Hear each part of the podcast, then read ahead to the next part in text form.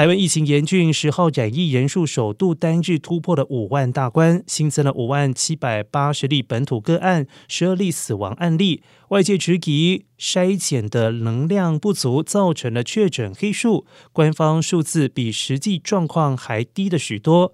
指挥官陈世忠表示，计算方式不同，指挥中心得到的数字就是如此。